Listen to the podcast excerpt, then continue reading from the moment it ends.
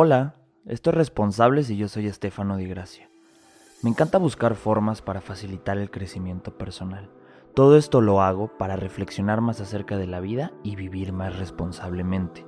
Aquí encontrarás reflexiones, experiencias, enseñanzas, historias y alguna que otra herramienta para que estés satisfecho contigo mismo, pero sobre todo nos comprometeremos a lograr todo lo que te propongas. El protagonista y la inspiración de este podcast eres tú. Si se puede, bienvenido.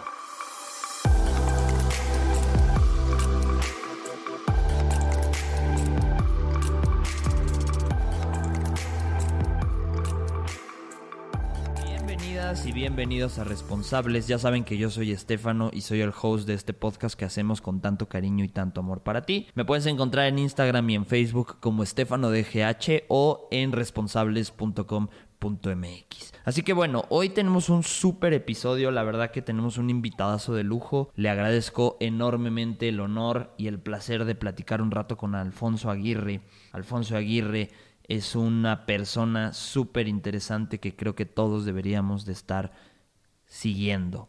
Vamos a aprender muchísimo de él. Él es un escritor mexicano. Él escribió un libro que se llama Imposible hasta que se hace, que fue best seller en Amazon. Y es un libro en donde te cuenta una historia maravillosa de sí mismo, de diferentes retos, de diferentes cosas que fueron sucediendo en su vida, que le fueron eh, pintando la idea de que tenía que hacerse cargo de sí mismo. Entonces te lo recomiendo. Eh, más allá de todo lo que pudimos platicar, puedo rescatar una frase que creo que resume mucho el episodio de hoy y que él dice que desayuna, come y cena sus proyectos y esto es súper importante para eh, entender el mindset de Alfonso.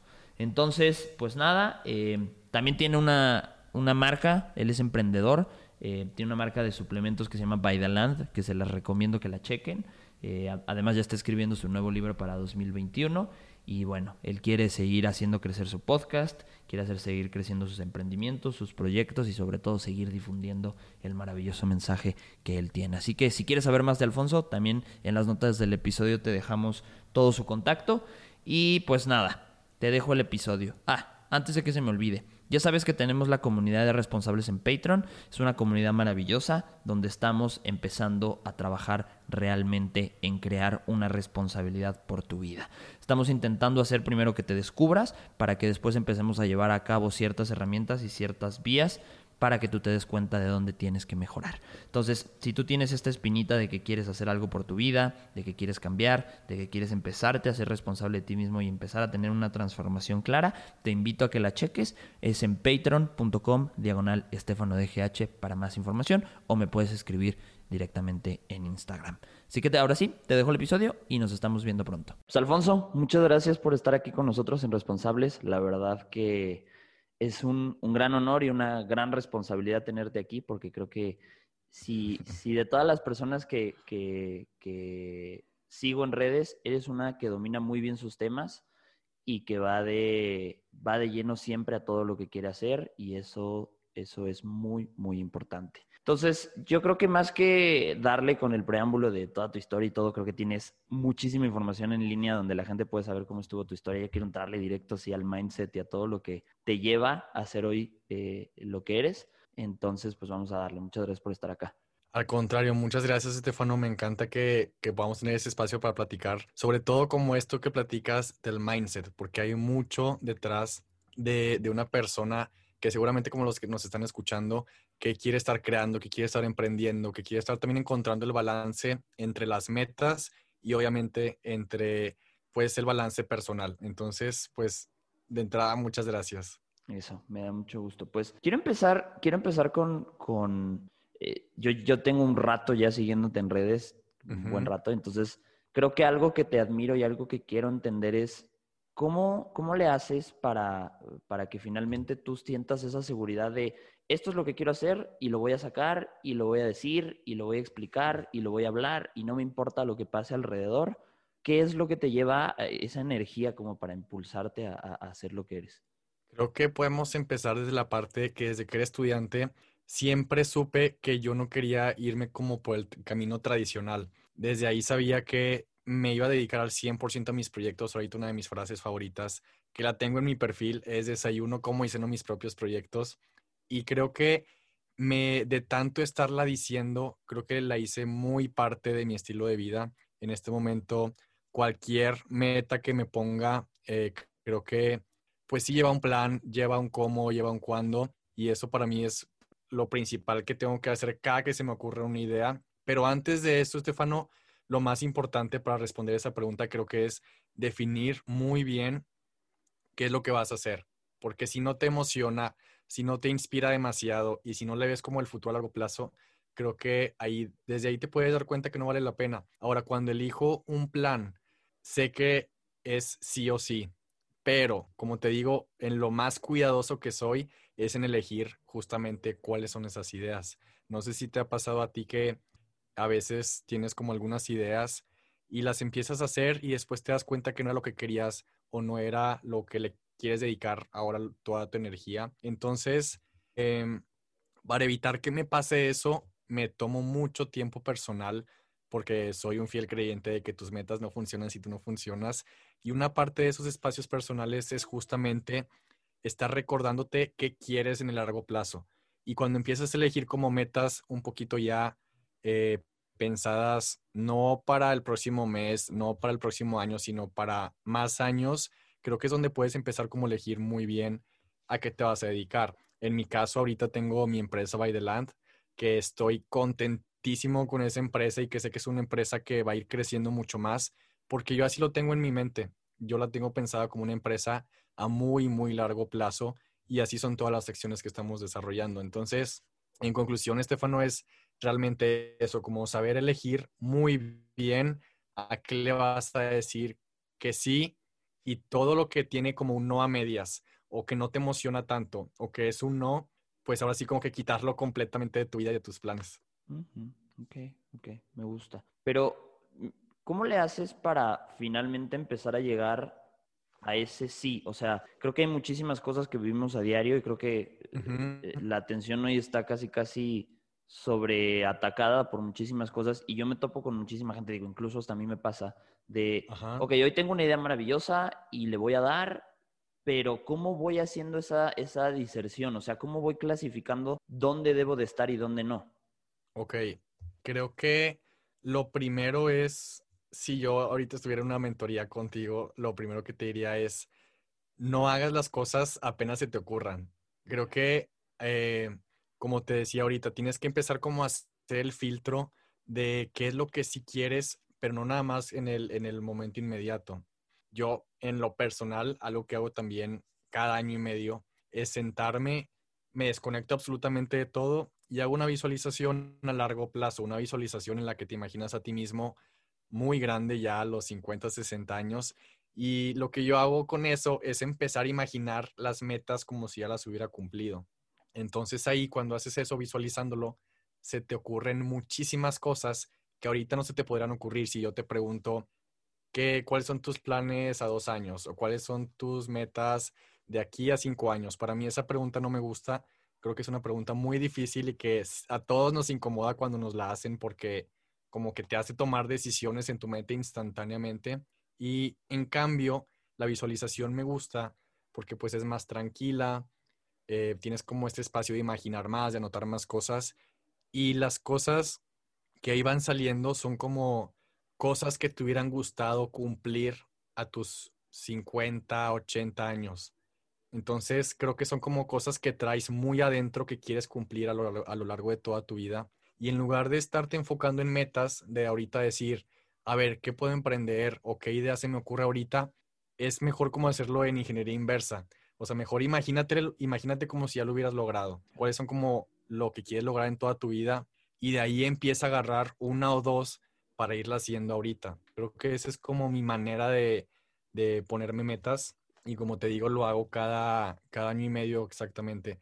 Porque creo que es como cuando pues se van cumpliendo ciclos. Sheryl Sandberg, la CEO de Facebook, dice que tienes que ponerte planes no de 12 meses, no de 24 meses, sino de 18 meses, porque es como un punto medio muy bueno.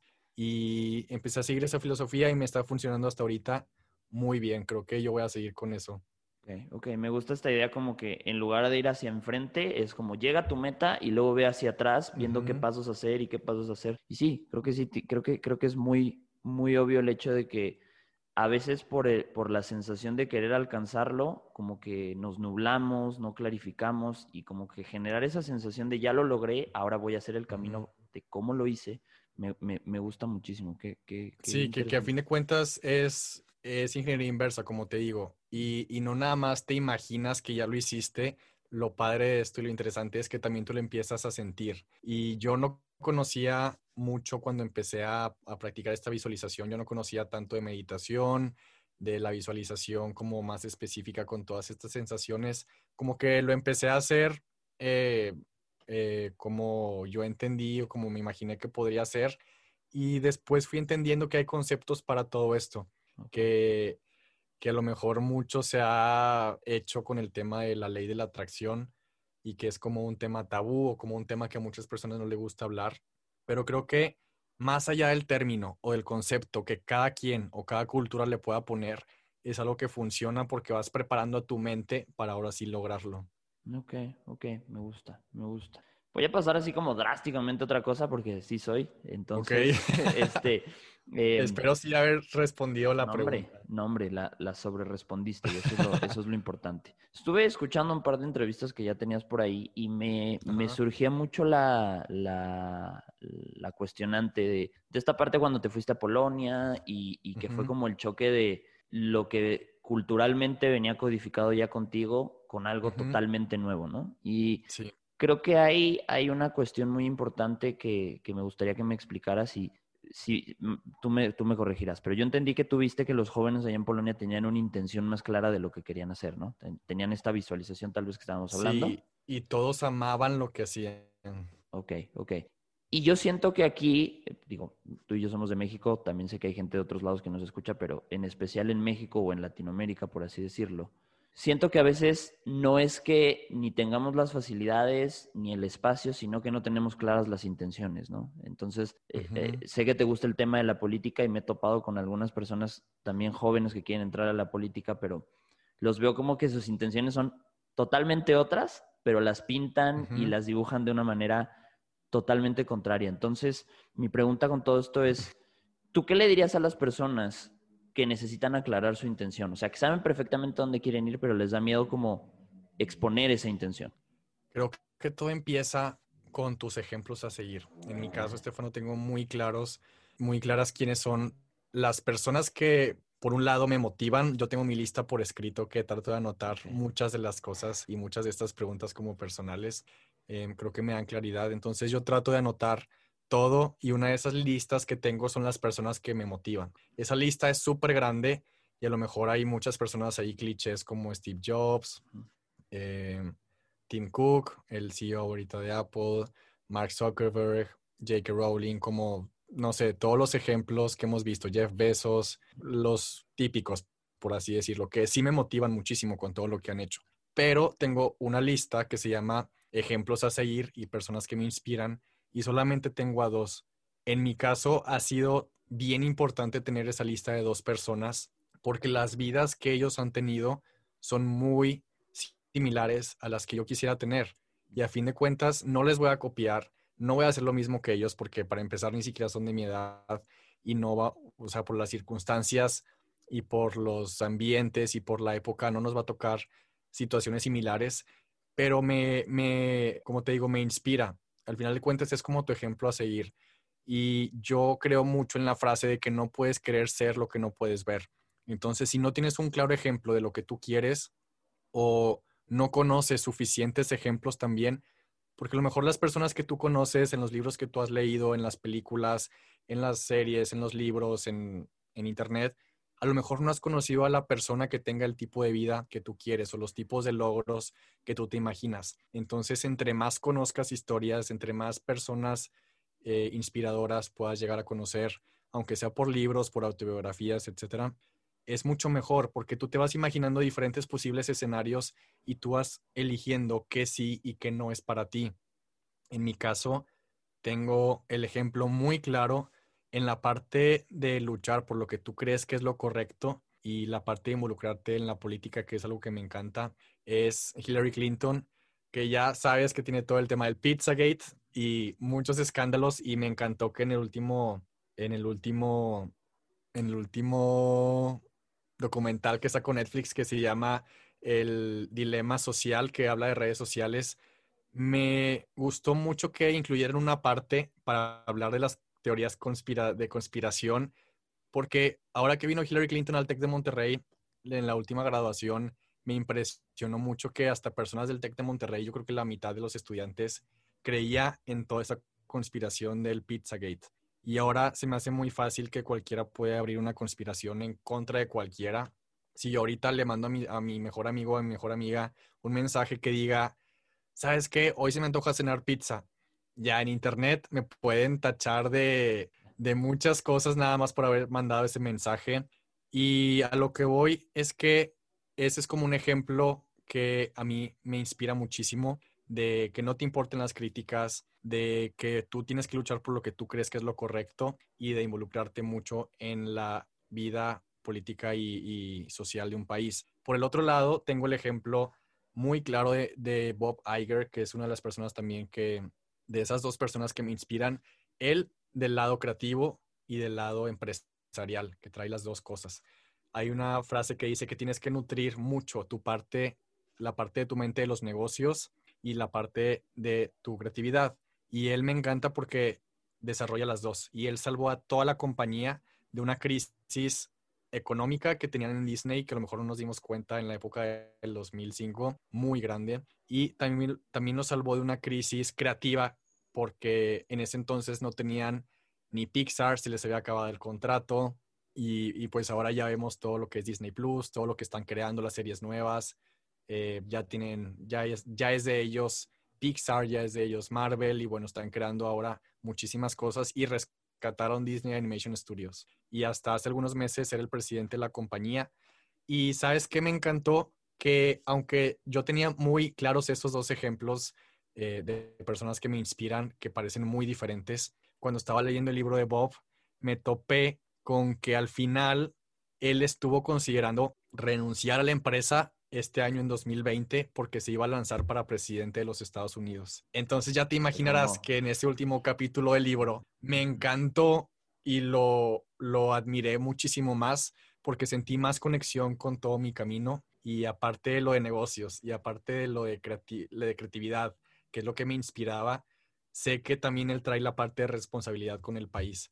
Entonces es como mi lista perfecta de personas que yo por ahí voy no en el mismo camino, no, en las mismas circunstancias, pero sí van como guiando muchas de las cosas que yo estoy haciendo. Wow, qué padre. No sé si te pase, pero a mí me pasa seguido que cuando tengo esta sensación como que no puedo hacer las cosas o como que las veo muy lejanas, el hecho de encontrar estas personas que me inspiran y entender su proceso y su historia me generan una sensación de que sí puedo, ¿sabes? Es como, como un, yo le digo como un efecto de radiación, como que el hecho de su historia me pega y entonces me genera a mí esta, este impulso de, ok, si él pudo, yo también voy a poder, ¿no? ¿Te, sucede?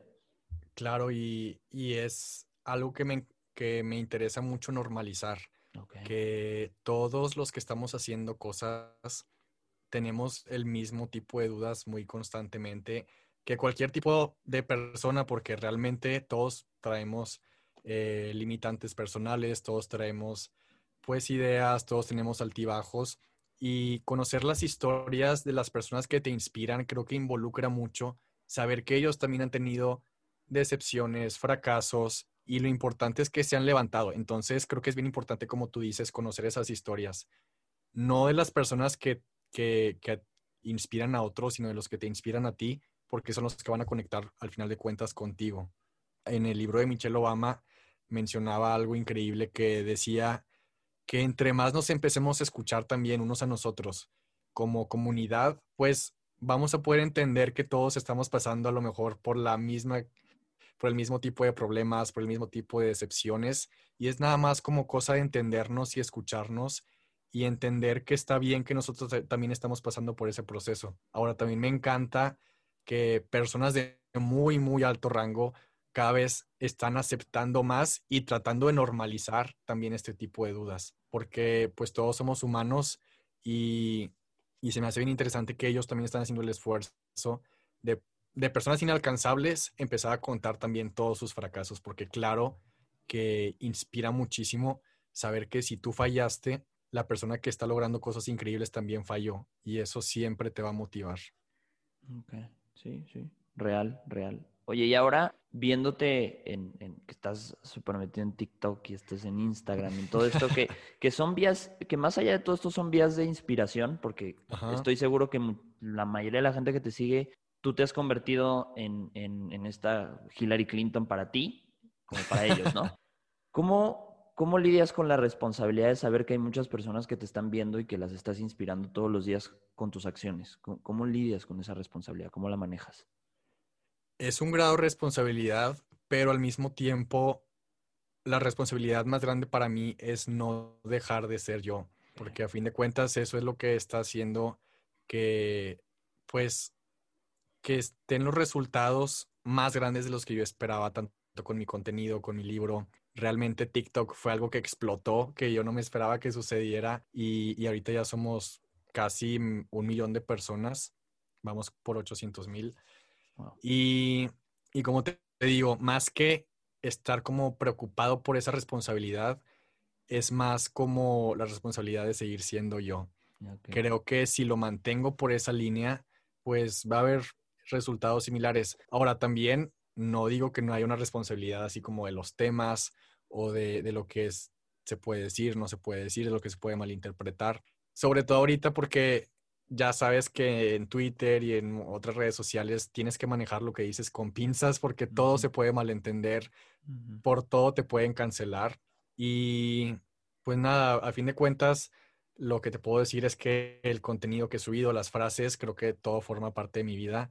Y pues también es como esa confianza de que si soy responsable con mis acciones y con mi vida, pues eso es lo que se va a reflejar también con mi contenido y con lo que yo pueda decir o hablar.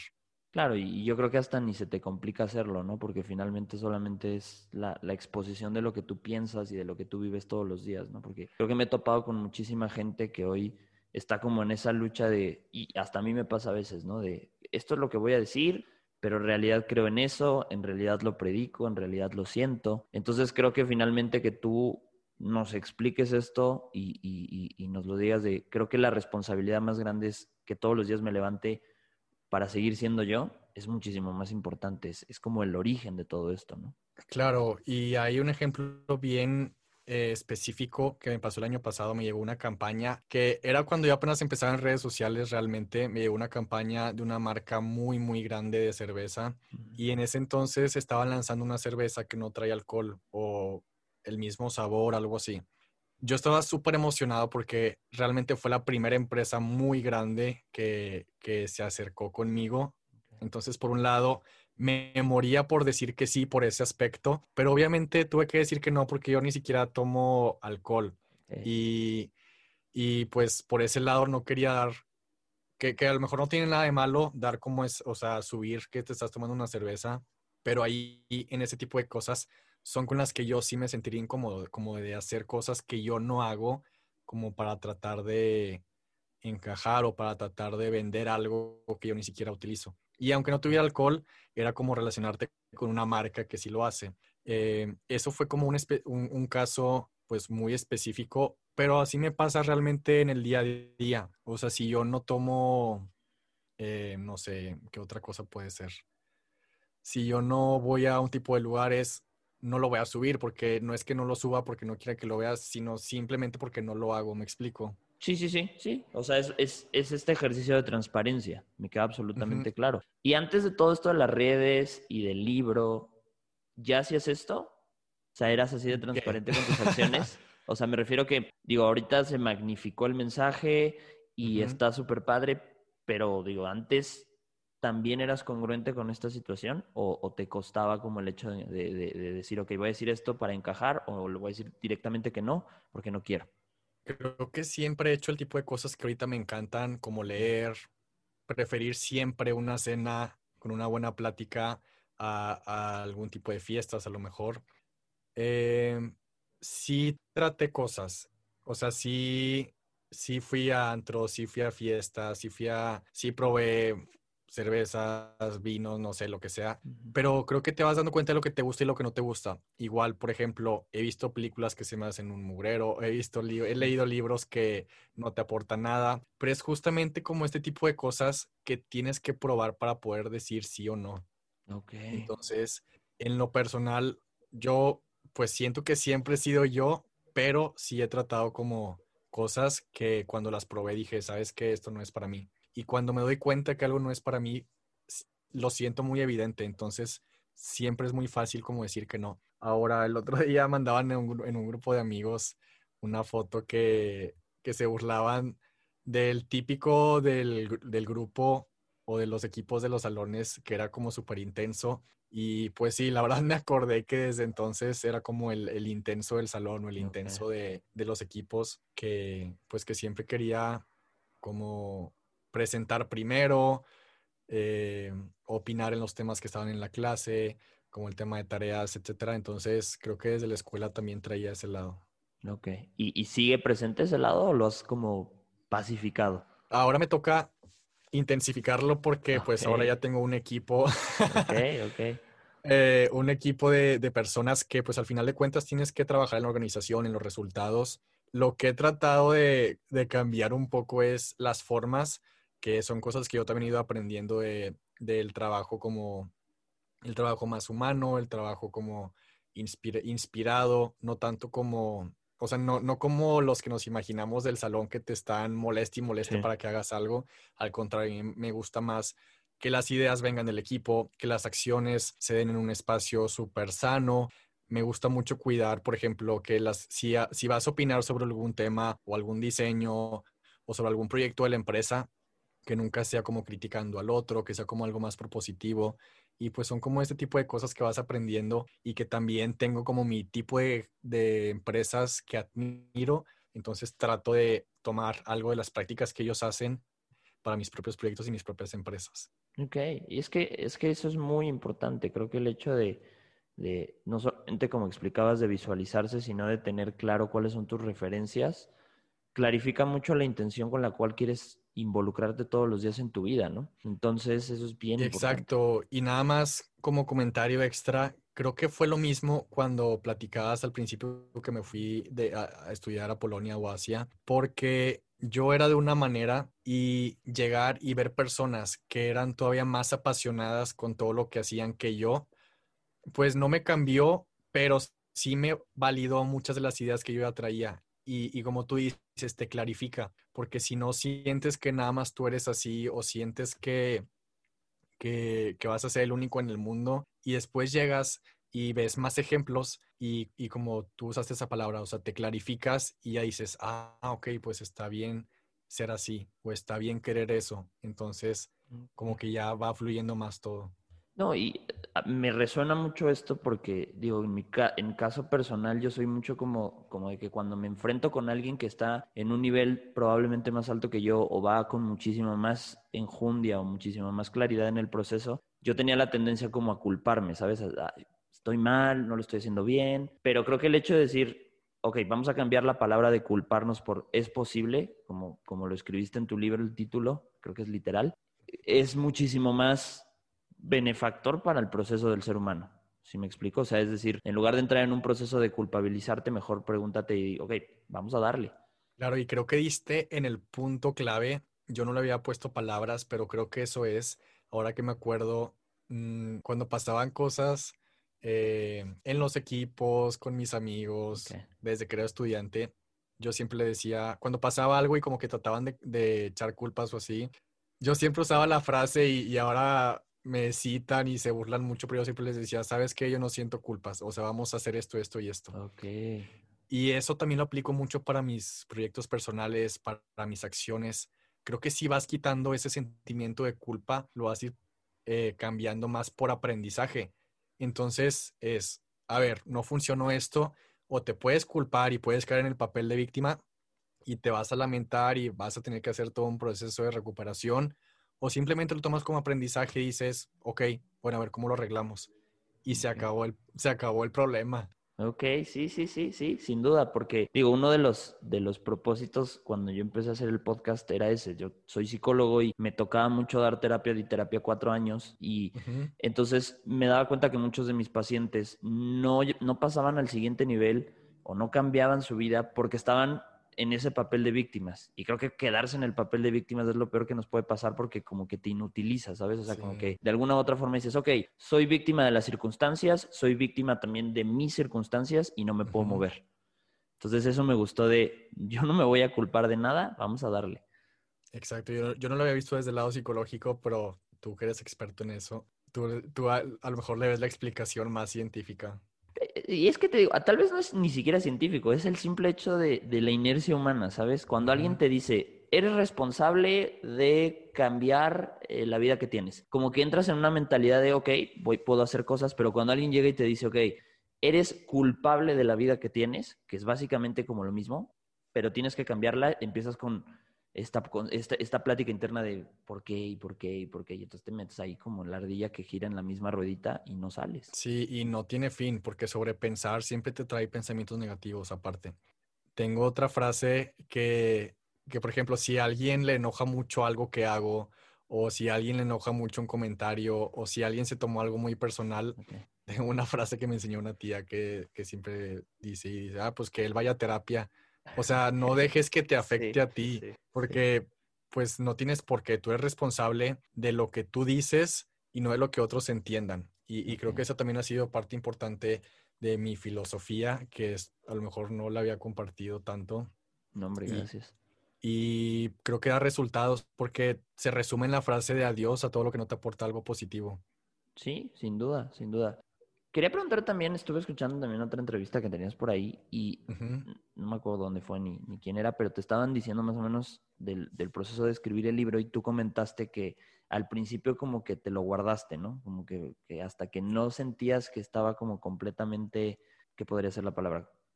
Listo, tal vez. Ajá. Ajá. lo, lo, lo, lo, expusiste. Y ahorita lo, lo enlazo con lo que me acabas de decir de que no habías compartido mucho ese proceso. ¿Por qué crees que a veces como seres humanos no compartimos el proceso y esperamos mejor al resultado? Creo que es por la falta de confianza realmente. Cuando yo empecé a escribir el libro, pasaron muchas cosas al mismo tiempo. El día que empecé a escribir el libro, empecé a hacer yoga. Un día antes había tenido un fracaso enorme, muy grande profesionalmente. Ese mismo día me fui de vacaciones entonces también me desconecté de absolutamente todo, que no pasaba desde hace muchos años antes. Entonces fue como muchas cosas al mismo tiempo que cayeron en que pude mejorar mi autoconfianza y con los aprendizajes que ya traía. Y fue cuando dije, ese es el momento de empezar a escribirlo. Por un lado, a mí el único consejo que yo me daría a mi yo de antes sería, empieza con todo esto que estás haciendo antes. Pero con el tema del libro, no, e, es como un punto medio, porque tampoco quisiera que alguien que está pensando en escribir un libro se detenga por este consejo, pero en mi caso creo que fue algo increíble porque se pudieron juntar muchísimas ideas, se pudieron juntar muchísimas eh, experiencias, aprendizajes, que todo se plasmó ahí y creo que fue como el momento perfecto. Eh, creo que simplemente lo único que diría es escucha tu instinto, porque si tu instinto te está diciendo que ya lo tienes que hacer, ese es el momento. Em, en cuanto a los procesos, hay de dos. O no empezamos los procesos o estamos con tanto miedo de que nos, nos queremos sentir tan preparados que terminamos haciendo lo contrario de lo que queríamos hacer. Muchas veces pasa que traes como una meta en mente, pero sientes que necesitas más dinero, más ideas, más experiencia, más todo, más edad, que también pasa mucho. Y es irnos quitando también esas ideas de que necesitas más. O sea, yo tengo la teoría de que si traes una intención adentro es porque ya estás listo para hacerlo. Ok, ok, eso me gusta. Ok, ok. Y, y de manera así como tal vez más conceptual, ¿cómo le vas haciendo mentalmente, emocionalmente, físicamente para darte este mensaje de no necesitas más, no necesitas más, manténlo simple, manténlo simple con lo que tienes? Es, es empezar a tomar acción porque si no empiezas a tomar acción, los pensamientos te van a acabar. Entre más empieces, si se mete la idea de que no estás listo, ya es como una bola de nieve que se va a ir para abajo y se va a ir creciendo. Entonces, cuando tú ya decides que un proyecto sí vale la pena, o que sí vale la pena ese hobby, o que sí vale la pena esa nueva práctica que quieres hacer, lo que sea, porque yo le digo proyecto a cualquier tipo de cosa nueva, desde artística, creativa, deportiva, lo que sea, si ya te diste cuenta que es un sí al 100%, no empieces a pensarlo. O sea, nada más agarra una hoja y empieza a poner los puntos de acción y empieza a desarrollar el plan, empieza a ponerle fechas y empieza a apurarlo también. Ahorita traigo una palabra muy en mente que es acelerar. Creo que también siempre la mayoría de las personas le ponemos fecha como, ok, voy a terminar de escribir el libro el siguiente año o voy a lanzar la empresa en cinco años. Creo que todas las cosas se pueden empezar a acelerar un poco. creo que las cosas pueden ser más rápido de lo que parecen. Entonces es eso. Mientras le pongas fecha y, y el plan de acción, es mucho menos probable que no lo vayas a hacer. Entonces, ese es como el, el, el truco o el hack que yo siempre hago. Decido que ya voy a hacer algo, inmediatamente hago el plan. Entonces, ya ni siquiera me pongo a sobrepensar de estaré listo, no estaré listo, voy a poder, no voy a poder, porque ya mi mente está enfocada en el plan y en el checklist y en las acciones que tengo que ir haciendo. Entonces, es como distraer a tu mente Ok. y es empezar como a, como te digo, a truquear al cerebro para que se enfoque no en las dudas, no en el miedo, sino en lo que tú tienes enfrente, que es el checklist. Ok, ok, es como seccionar la atención, ¿no? O sea, vete más por lo que ya está concreto ahí que estamos haciendo, que en realidad lo que nos está llevando como a, a- a tambalear, ¿no? Claro, y ahora también está la, la, la parte que tu cerebro va a responder a las preguntas que tú te digas a ti mismo. Entonces, si tú te dices, ¿por qué no estoy listo? Vas a tener respuestas. Pero si en lugar de preguntarte eso a ti mismo, te empiezas a preguntar, ¿por qué si estoy listo? También vas a tener muchas respuestas y esas respuestas sí te van a ayudar. Entonces también hay que cuidar mucho qué preguntas te haces. Claro, esa conversación interna que a veces nos lleva o a ganar o a perder, ¿no? Sí, dependiendo de cómo formules tú la pregunta. Me gusta, me gusta, me gusta. Pasando también a otro tema. Creo que es, es bien importante que te pregunte todo esto porque eh, obviamente la, la- la comunidad que tengo ahí en- en- con los responsables me hicieron un par de preguntas para ti y tal vez no nos vamos a ir ya tanto como a lo filosófico y todo, sino más a lo, a lo concreto. Entonces me preguntaban que si finalmente cuando tú querías escribir, cuando ya sabías que querías escribir y todo esto, ¿te asesoraste con algún experto, curso, seminario o algo para conocer la, la estructura ideal del desarrollo del libro y la historia? Mira, yo no lo hice porque ya había visto muchísimos documentales de escritores, ya había leído muchísimos artículos por años de cómo se escribía un libro, que es parte, e- es parte de lo que te detiene, como sen- querer sentirte más preparado. Y yo estuve así muchos años como buscando el artículo perfecto que te dijera cómo hacerlo. Ok. Hay un blog que me, como que me agitó y, me, y, y fue lo que eh, me movió el tapete, por así decirlo, que si quieres ser escritor, lo único que debes de hacer es cerrar esta página, cerrar todos esos artículos y ponerte a escribir a diario, porque si no, no vas a ser un escritor. Y siempre es mejor editar una página completa a editar una página vacía que no tienes. En base a eso, pude hacer mi plan. Yo, o sea, por mi estilo y por mi forma de ser, yo puse la meta de cuántas palabras quería, qué fecha lo quería tener terminado, cuántos capítulos iba a tener, como toda la estructura. Y aparte, como ya sabía cuántas palabras iba a tener, me puse una meta diaria. Entonces calculé mi tiempo, me di cuenta de cuántos minutos me tomaba escribir esas palabras y en mi agenda estaba bloqueado ese tiempo para escribir, que eran como unas tres o cuatro horas diarias. Y esas horas eran inmovibles en mi calendario. Yo sabía que si seguía ese estilo, mi estilo de hacer las cosas lo iba a lograr. Eh, ahorita tengo un, un curso que se llama precisamente Writing Mentorship, que es para los que quieran hacer su libro, pero no, no, no quiero como invitar a todos a que se unan, porque están los dos tipos de personas, los que necesitan como este empujón y que para eso es el curso, pero también sé que hay muchos otros tipos de personas que nada más necesitan también como escuchar esto de que si quieres ser escritor, lo único que tienes que hacer es escribir a diario Claro. y se acabó. Entonces ya depende mucho de, de lo que la persona que esté buscando escribir pues se sienta con su propia organización y con sus propias metas. En mi caso, yo supe que lo podía hacer solo con, con algunas de las prácticas que ya conocía de organización y decidí hacerlo de esa manera. Yo confío en mí en ese aspecto y si no, si crees que falta el empujón, pues está también esa otra parte de, de muchas personas y cursos que te pueden apoyar. Claro, sin duda. Me, me hiciste acordar que yo, yo, yo, pasé también una fase medio difícil, pero yo era con el lenguaje, ¿sabes? Era como, como que intentaba ser muy detallista y muy exacto con las palabras que ocupaba hasta que gente que realmente quiero me dijo, güey, no te entiendo nada. Todo lo que dijiste está muy padre y dijiste un buen de cosas, pero manténlo simple. Entonces creo que es bien importante esta parte de, ok, antes de, de lo técnico hay que estar emocionalmente listos. Me gusta. Claro, y para, para, la parte de la escritura, a lo mejor por ahí va la pregunta, tú tienes que escribir con tu propio estilo. O sea, obviamente la ortografía la tienes que cuidar, pero tú tienes que encontrar tu propio estilo y sirve mucho leer. A mí, mientras escribía, leí también muchísimo. La otra pregunta que también me hicieron era, de todo lo que has aprendido o de lo, todo, todo lo que viviste, ¿cómo hiciste para saber qué sí poner en el libro? Puse casi todo lo que yo me acuerdo que viví mientras fui un estudiante universitario, que realmente es, es de lo que se trata el libro. Quité, sí quité un capítulo entero. Ok, ok. y que es que e, el libro es demasiado personal, o sea, cualquiera que lo lea va a saber muchísimas cosas de mi historia, de lo que me inspira, de lo que me mueve, muchísimas cosas de, mi vida diaria, pero sí quité algunas cosas que dije, creo que esto me lo voy a quedar para mí y son como mis joyas personales.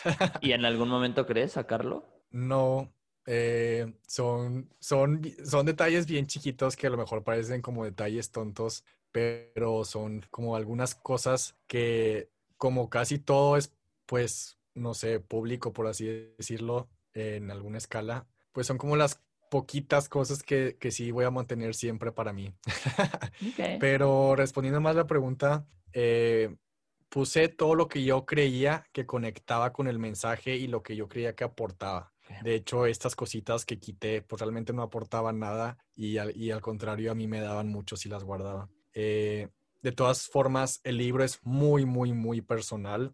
Eh, yo quería que así fuera. Yo había terminado de leer algunos libros que eran precisamente con este tipo de estilo de libros más personales que aquí en México no hay tantos. Y pues yo no tengo problema en contar fracasos, en contar experiencias. Entonces, ahí hay muchos fracasos también y, y me encanta poder contarlos y ser transparente con eso.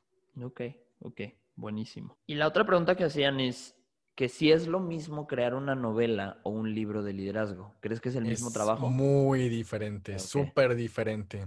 Eh, abismal la diferencia. Un, un, libro de liderazgo, o como yo, a mí me gusta más llamarlos, es un libro de no ficción. Este, esta categoría la dicen más en Estados Unidos. Cuando es un libro, que no es una novela, le dicen un libro de no ficción y son este tipo de libros que son como biografías, memorias, que es como mi estilo de libro. Eh, por ejemplo, el, el libro de Bob Iger que es buenísimo. En Estados Unidos es un libro de no ficción, es una memoria, y aquí en México le dice libro de liderazgo. Entonces, me gusta más el otro término, pero sí es totalmente diferente, porque cuando estás escribiendo una novela, tienes que crear miles de personajes desde cero, tienes que crear e inventar las historias, los escenarios.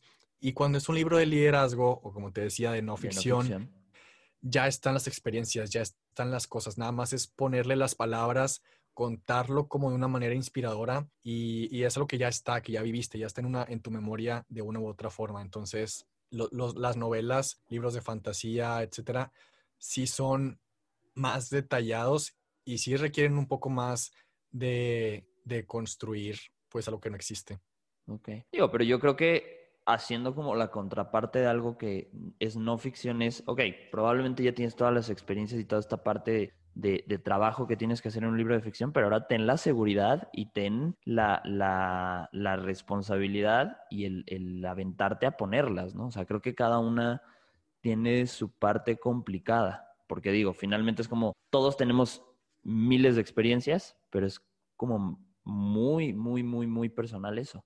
Sí, y alguien lo podría contar la misma historia de una manera súper aburrida y alguien lo puede contar utilizando storytelling súper emocionante, aunque sea la misma historia. Y también es parte del reto, aunque sea un libro de no ficción. Claro, claro. Perfecto, perfecto. Ok, pues ya para ir cerrando, mi querido Alfonso, eh, quería preguntarte, ¿crees tú que en algún momento eh, pueda llegar a parecerse el ambiente en el que vivimos todos los días a esta forma en la que tú eres, así inspirador, y que todos los jóvenes salgan adelante y que toda la, gente de, que tiene la misma frecuencia que nosotros ande en ese, en ese chip? Creo que sí. Y, y, creo que no nada más este ambiente, a mí en lo personal, no me gustaría que México, nuestro país, siguiera siendo el mismo en 10, 15, 20 años. Y yo sí me imagino definitivamente un ambiente mucho mejor. Aunque yo esté más grande, creo que siempre voy a estar promoviendo el tipo de ambientes como en el que a mí me hubiera encantado estar y que de todas maneras, claro que hay personas con la misma energía, con la misma vibra y mucho más. Hay personas que están haciendo proyectos increíbles.